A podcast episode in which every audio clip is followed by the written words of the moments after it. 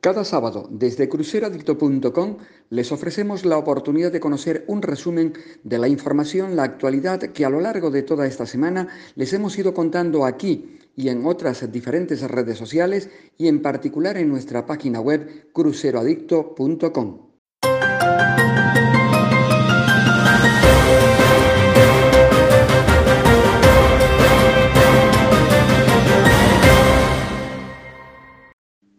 Desde mediados de la pasada semana empezaron a llegar las mejores noticias de cruceros en los últimos meses.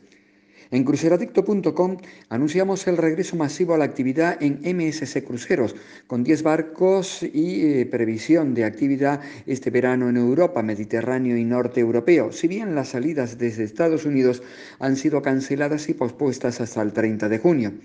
Siguiendo las buenas perspectivas para el sector, la naviera AMA Waterways ha decidido añadir un segundo itinerario de sus viajes por los siete ríos europeos debido a la gran respuesta por parte de los viajeros y la alta demanda de reservas tras el anuncio del primer itinerario. Se trata de un recorrido de 45 noches navegando en tres barcos a través de siete de los ríos más grandes de Europa y pasando por 14 países diferentes durante el verano del 2023.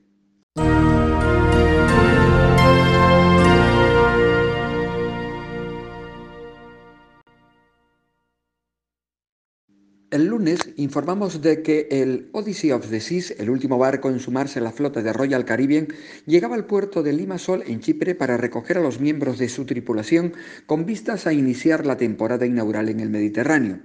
y al día siguiente, de nuevo protagonista Royal Caribbean, señalando que el Wonder of the Seas zarparía desde los puertos de Shanghái y Hong Kong en 2022 y se convertiría en ese momento en el barco más grande del mundo y el primero de su tipo en tener base en China. Pero ese martes eh, tuvimos probablemente la gran noticia para el turismo de cruceros en España. Andalucía daba luz verde a la apertura de sus puertos, concretamente siete, agrupados bajo la denominación Suncroix. Todos ellos cuentan ya con la certificación de sellos internacionales de protocolos sanitarios COVID. Además, los barcos deberán contar con laboratorios donde realizar pruebas aleatorias a tripulación y viajeros durante el itinerario y los cruceristas contarán además con un seguro médico. También desaparecerán los buffets y las comidas serán eh, todas con servicio en mesa.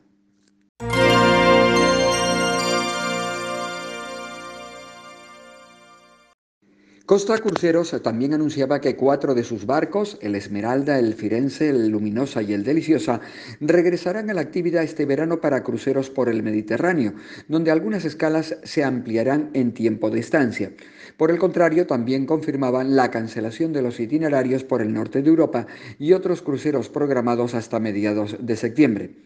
Por su parte, MSC Cruceros va a ofrecer a sus viajeros en el MSC Seaside un atractivo añadido y nuevo, la visita al histórico puerto de Tarento en el sur de Italia, en la costa de Puglia, donde podrán disfrutar además de un día relajante con instalaciones exclusivas para el barco en una playa con bandera azul que certifica su alta calidad y cumpliendo criterios medioambientales en las aguas cristalinas del mar Jónico.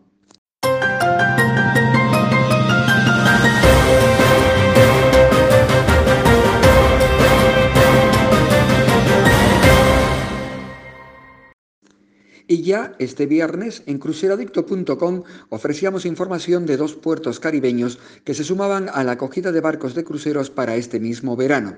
En el Caribe Occidental, el puerto de Harvest eh, Cape en Belice, que reanudará su actividad el 9 de agosto con cruceros del Norwegian Joy con puerto base en Montego Bay, eh, Jamaica.